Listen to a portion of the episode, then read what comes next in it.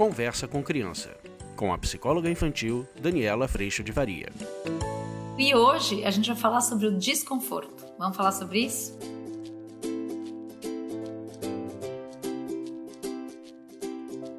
Você pode estar no YouTube e eu te convido para vir para o Instagram também. E caso você esteja aqui no Instagram, eu te convido para ir se inscrever também no canal do YouTube. Além disso, você pode fazer download nas lojas de aplicativo do nosso aplicativo e também ouvir o podcast nas plataformas de música. A gente pode estar junto de muitas formas. Eu não poderia também deixar de te convidar para vir para o curso online, que essa sim é uma caminhada bem pertinho, tanto para você que é pai e mãe, quanto para você que é profissional. Você pode acessar o curso, tem tanto conteúdo gravado quanto os nossos encontros encontros ao vivo, separados para pais e mães e também para profissionais. Além disso, a gente tem a apostila, a gente tem também indicações de bibliografia e muito colo para a gente seguir neste um ano juntinhas, transformando o sistema da nossa família.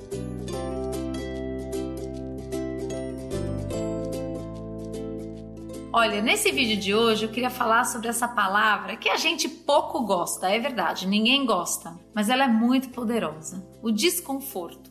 Eu tenho cada vez mais observado que processos de mudança acontecem quando o desconforto de permanecer no lugar que estamos se torna maior do que o desconforto de fazer o movimento necessário. Vou dar um exemplo. Imagina que a gente tem uma dificuldade de se posicionar nos amigos, uma criança, tá bom? E o desconforto de se posicionar é muito ruim. Então ela não se posiciona. Mas eu começo a ficar desconfortável de ficar sozinha na escola, por exemplo. A hora que o desconforto de ficar sozinha atravessa, ultrapassa o desconforto de eu me posicionar ou eu falar, eu falo. Uma das coisas mais bonitas que a gente tem para fazer nesse processo de educação, primeiro é a gente não se assustar com esse lugar. Porque muitas vezes, quando a gente vê um filho desconfortável, já tem muitos vídeos sobre isso aqui no canal, o que acontece é que a gente corre para tirá-los de lá ou para solucionar a situação por eles, exatamente para que o conforto volte a reinar. Existe uma frase muito boa que diz: o conforto é o lugar onde nada acontece. Então, se você pensar em todas as áreas da sua vida esporte, alimentação, trabalho, estudo, seu casamento, suas relações o desconforto ele é um início, um convite ao movimento. E a hora que a gente entende o desconforto como parte de um processo de crescimento, o que acontece é que eu começo a acolher a criança ou o outro nesse momento e começo a entender que neste processo existe uma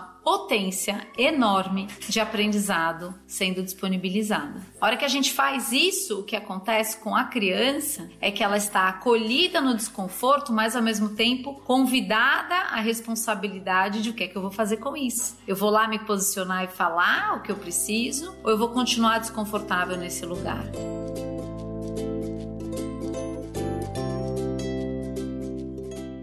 Existe é, uma possibilidade, quando a gente entende a noção de desconforto, da gente espremer como uma laranja mesmo, tudo o que está acontecendo, buscando a informação para que deste processo possa vir aprendizado, novas posturas, novas possibilidades, um novo jeito de lidar com algo. Agora, nesse processo eu entendo, o desconforto parece muito ruim, é ruim de estar naquele lugar, mas a hora que a gente entende que deste ruim de ficar aqui é porque ficou ruim ficar aqui, é que eu me movo, nessa hora é a hora que a gente consegue fazer uso e agradecer por esses momentos. Então eu vou contar para vocês a história da águia, que é um casal de águia que quando vai fazer o seu ninho, vai lá pro alto do penhasco. A hora que eles vão pro alto do penhasco, eles vão construir um ninho com três níveis. Primeiro são gravetos depois eles colocam espinhos e depois palha. O que acontece é que esses bebês nascem, a coisa mais linda, e aí eles vão alimentar esses bebês, a águia dá um peixe, tudo aquilo. Depois de três meses, mais ou menos, o que acontece? Está na hora desses bebês voarem. E aí, esses pais começam a retirar a palha do ninho e esses bebês ficam no espinho. Alguns já incomodados, desconfortáveis com o espinho, vão fazer o voo, aprender a voar, porque não sabem voar ainda. Outros ficam se ajeitando no espinho, permanecem no ninho. É só mudar de lugar a cada dois minutinhos, então eles ficam lá. E o que acontece é que esse pai e essa mãe, eles pegam esse bebê águia, põem para fora do ninho, lá no penhasco, e eles soltam. E a hora que eles soltam, esse bebê tá caindo de um jeito todo desgovernado, ele não sabe ainda voar, mas esse pai e essa mãe tá voando verticalmente do lado desse bebê. A hora que eles vão bater o chão, esse pai e essa mãe entram embaixo e sobem. A nossa forma de funcionar nessa hora, gente, a gente já botava de novo no ninho, bota a palha, bota tudo e a gente vai fazendo a leitura de que então não tem maturidade para voar. Mas é o contrário, como eu já disse aqui para vocês. Eu vou aprender fazendo. Não vai acontecer de eu aprender a andar sem ter engatinhado, tentar levantar caído, nada disso. Eu vou aprender tentando, experimentando e de novo e de novo e persistindo. E isso vai trazendo muita resiliência para esse processo. Aí o que acontece? A hora que essa mãe e esse pai águia vão lá pro alto de novo com esse bebê, eles não voltam com esse bebê pro ninho. Eles saem de baixo de novo e esse bebê cai de novo, tentando bater a asa. E essa mamãe e esse papai águia voam vertical de novo, entram embaixo de novo, sobem de novo, de novo, de novo, de novo, de novo, até que esse filhote bate a asa.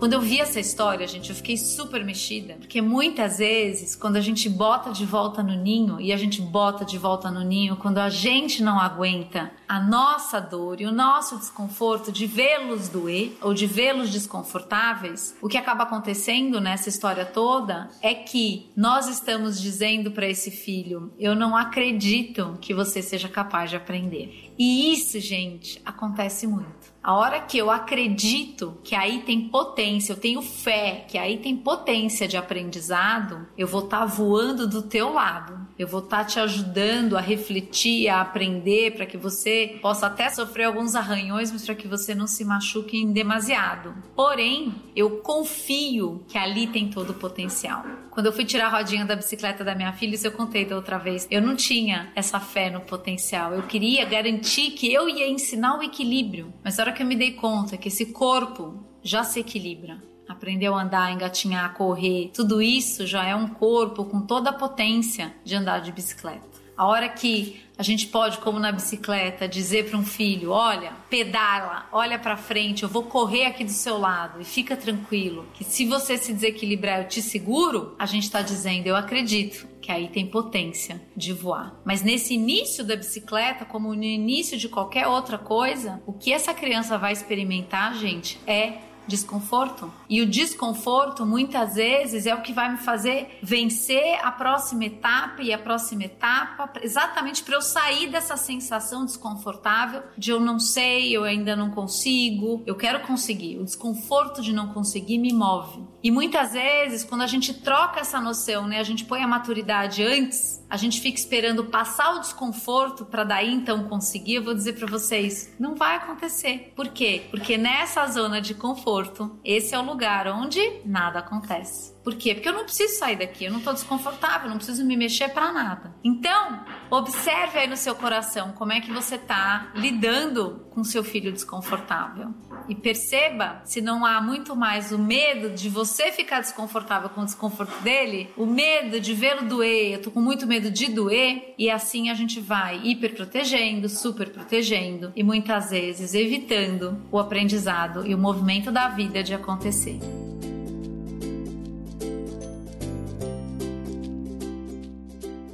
Eu espero que esse vídeo bata como um grande convite, porque provavelmente ele também gerou desconforto. Mas ele é um convite a gente perceber esse funcionamento dentro da gente, para que a gente possa acolher o desconforto, ajudar no que for necessário, mas convidar para voar. Eu agradeço muito a Deus por todo o colo, em tanto desconforto e tanto amor para que eu possa seguir em frente. Agradeço a Deus e a toda a minha família, todo mundo que me dá tanto colo nesse processo que tem sim tanto desconforto. E agradeço muito a tua presença aqui. Espero que você possa ter recebido também o meu colo junto do meu convite de vamos, a gente tem potencial, nossos filhos também, e o desconforto faz parte do caminho. Um beijo, fica com Deus, a gente se vê na próxima. Tchau.